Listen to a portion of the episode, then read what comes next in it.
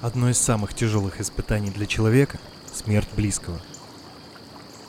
Однако родственники героев нашего сегодняшнего материала столкнулись с гораздо более страшной трагедией. Их родные пропали без вести, оставив близких в полнейшем неведении относительно их судьбы – Ушла гулять с подругой и не вернулась. Пропала из гостиничного номера, исчез по дороге в художественную школу. Эти жуткие формулировки стали последними воспоминаниями для тех, чьи родные бесследно исчезли, не оставив никаких следов, улик и тени надежды на то, что они когда-нибудь вернутся домой.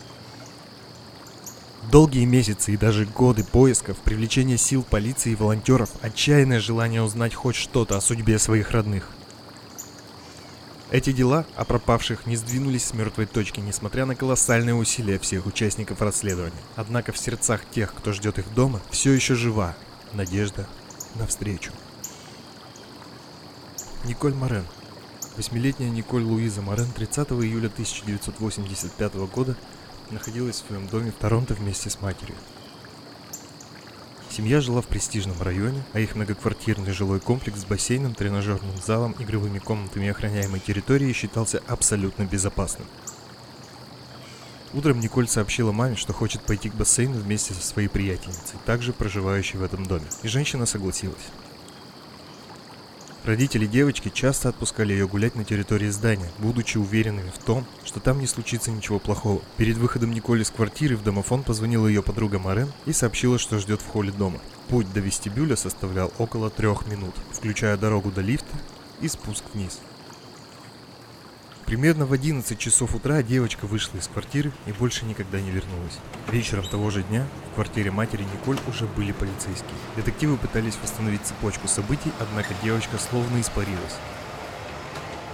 Марен так и не встретилась с подругой, и никто из соседей не видел, заходила ли девочка в лифт. События этого дня привели родителей Николь в состояние отчаяния. Мать девочки самостоятельно опрашивала соседей, а отец посвятил всю свою жизнь поиску дочери. Армарен бросил работу и основал оперативный штаб. Использовал услуги частных детективов, назначал награды за информацию о местонахождении Николь, развешивал плакаты по городу и за его пределами. Однако расследование не продвинулось ни на дюйм. В 2007 году мать девочки Жанет Марен умерла от сердечного приступа, не выдержав неизвестности и депрессивного состояния, развившегося после исчезновения дочери. Это событие ранило бывшего супруга Жанет, но он нашел в себе силы продолжить дело своей жизни.